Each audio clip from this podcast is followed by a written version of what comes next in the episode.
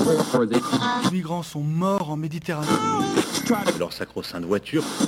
de ces périodes de température très élevées. Ces femmes qui subissent le harcèlement quotidien. On peut faire tellement plus. Peut-être sauver ce monde. So Good Radio. 10 minutes, pour sauver, le monde.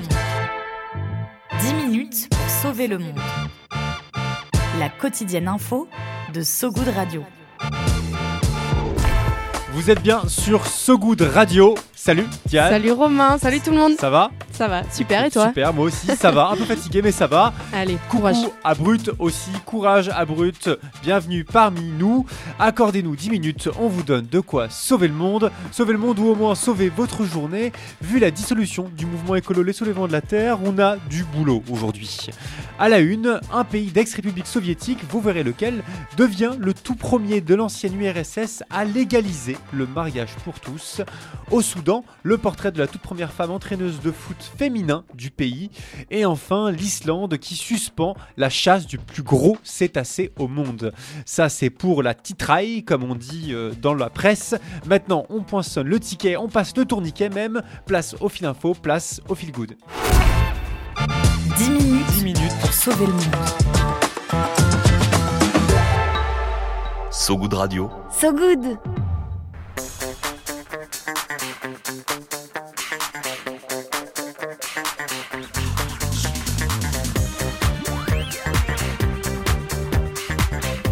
Le générique de Secret Story, I Wanna Chat With You.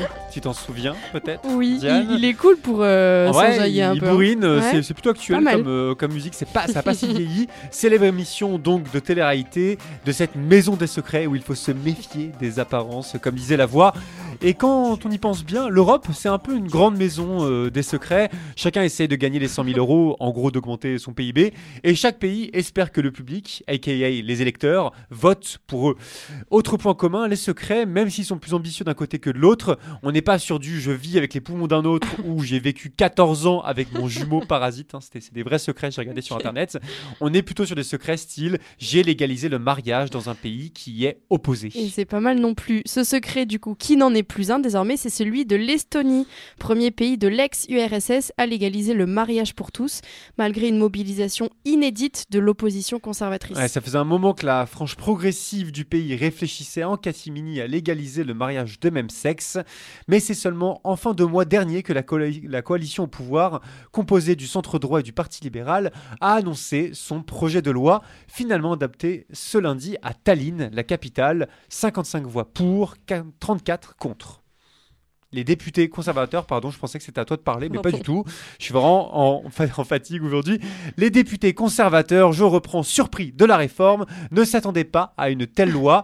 À la base, c'était plutôt l'union civile homosexuelle qui était envisagée, pas le mariage, comme quoi il faut se méfier des apparences. Ouais, ce vote nous permet de rompre une bonne fois pour toutes avec l'idéologie et les valeurs de l'ère soviétique, affirme le député social-démocrate Edward Odinets. Ouais, des propos qui font écho à la pétition signée en mai par 600 personnalités estoniennes en faveur du mariage de même sexe, rappelant que l'Estonie s'était libérée de l'ex-république soviétique et de sa mentalité homophobe depuis un tiers de siècle. La légalisation du mariage homosexuel estonien est donc une réponse directe à la guerre culturelle menée par la Russie contre les valeurs occidentales, estime le député. Rappelons d'ailleurs qu'en URSS, l'homosexualité était criminalisée jusqu'à son effondrement en 1991. Le message envoyé par l'Estonie est donc très fort, très courageux aussi. Ce petit pays baltique partageant un bout de frontière avec la Russie, euh, avec la Russie quand même. La loi, elle, devrait entrer en vigueur le 1er janvier 2024.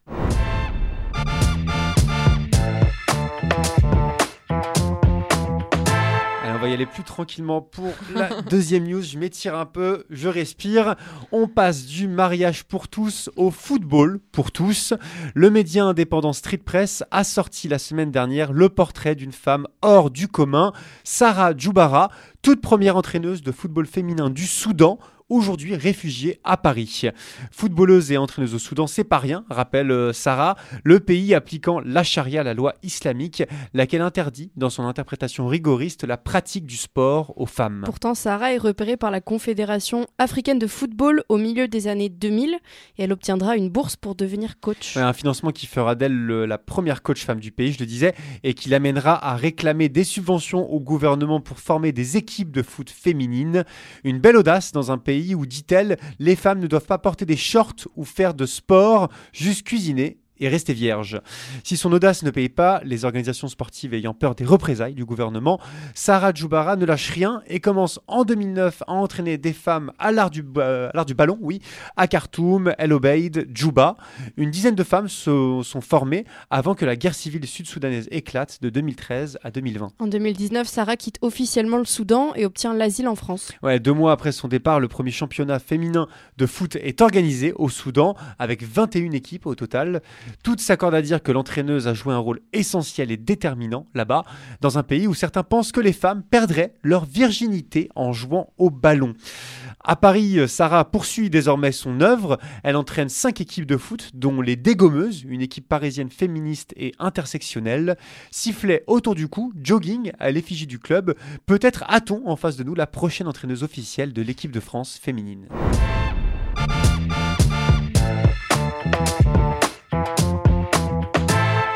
Et pour terminer, on passe euh, du ballon rond au harpon. En Islande, le gouvernement vient de suspendre temporairement la chasse à la baleine, à la baleine et non pas la banane, au nom du bien-être animal. Un arrêt de chasse jusqu'au 31 août, le temps d'examiner les conditions juridiques de nouvelles restrictions. Une décision pas si étonnante quand on sait qu'il ne reste qu'une seule entreprise active de chasse à la baleine en Islande. Ouais, une entreprise qui avait déjà annoncé euh, que cette saison 2023 serait sa dernière pour des questions de rentabilité. En cause, la baisse de la demande en viande de baleine dans le pays. Et oui, la viande de baleine, ça existe et beaucoup de gens en mangent visiblement, notamment au Japon. Viande de baleine, euh, donc, qui est en baisse et qui dissuade les pêcheurs de s'attaquer aux plus grands cétacés du monde, mais aussi au rorqual, un autre mammifère marin de grande taille. L'opposition à la chasse à la baleine est d'ailleurs devenue majoritaire dans le pays, 51% des Islandais et Islandaises y étant opposés. Et ouais, 51% en 2023. 42% en 2019, un changement de mentalité accéléré par des vidéos montrant l'agonie insoutenable de baleines des heures durant. L'Islande faisant partie des trois seuls pays au monde, avec la Norvège et le Japon, à autoriser encore la chasse à la baleine, la perspective de futures restrictions pourrait renforcer la pression sur les gouvernements norvégiens et japonais.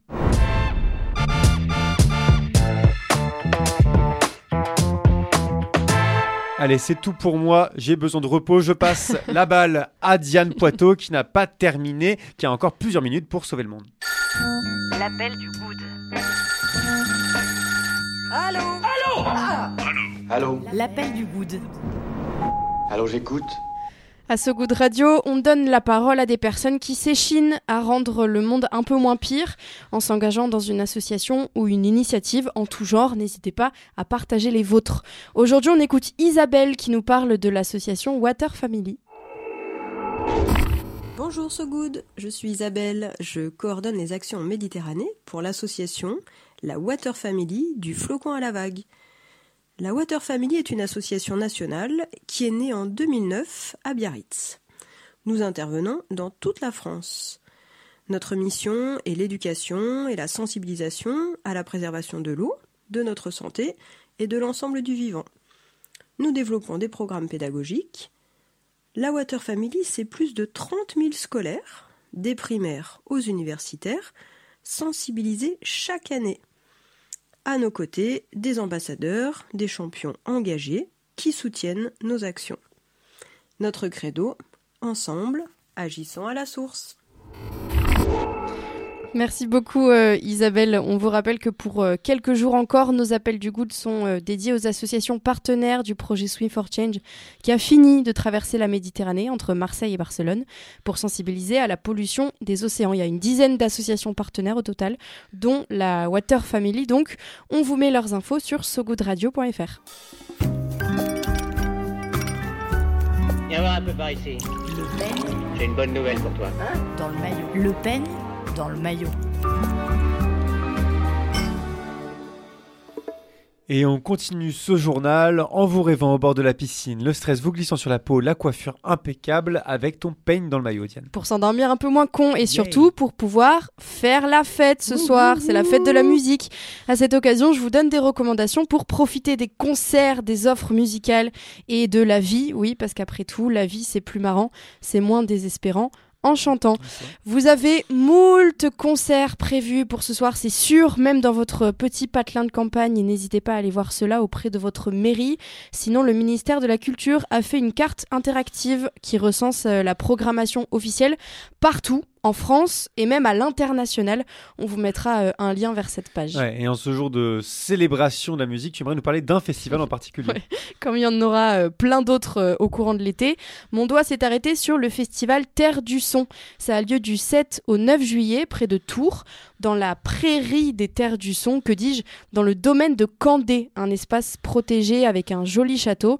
Terre du Son, ça existe depuis 2005 et pour cette 18e édition, il y aura Orelsan, Chaka Ponk, euh, le groupe La Femme, L'Homme Pâle, IBI, voilà, et plein d'autres, comme Oui. tu dis. Euh, et Terre du Son, c'est un festival éthique et responsable, oui, messieurs, dames, à cheval sur les questions des déchets, de la mobilité, pour y venir, de la scénographie même. Tout est mis en œuvre pour que ce soit un festival euh, le plus euh, éco-responsable et solidaire possible, qui s'ancre sur le territoire. Il y aura aussi du terroir à Terre du Son, sur la scène comme dans les food trucks, des conférences, des spectacles jeunes publics aussi, dans un éco-village au sein du festival. Ça fait du bien de voir euh, ce genre d'événement qui essaie de réduire au maximum son empreinte carbone, tout en invitant les gens à faire la fête dans un espace bucolique euh, comme ça. Ouais, ça donne envie, hein, les festivals Terre du Son euh, à côté de Tours, Ouais. euh, du 7 au 9 juillet prochain. On vous met le lien sur leur site sogoodradio.fr évidemment. Sur Et notre puis, site. Sur notre site euh, sogoodradio.fr. Et puis, donc, concernant l'empreinte carbone des festivals et de l'industrie musicale en général, il y a un super podcast euh, Good Impact pour demain qui sort lundi prochain sur So Good Radio. Ouais. Merci. Diane, un petit point météo. La météo de Sogoud Radio. La météo de Sogoud Radio.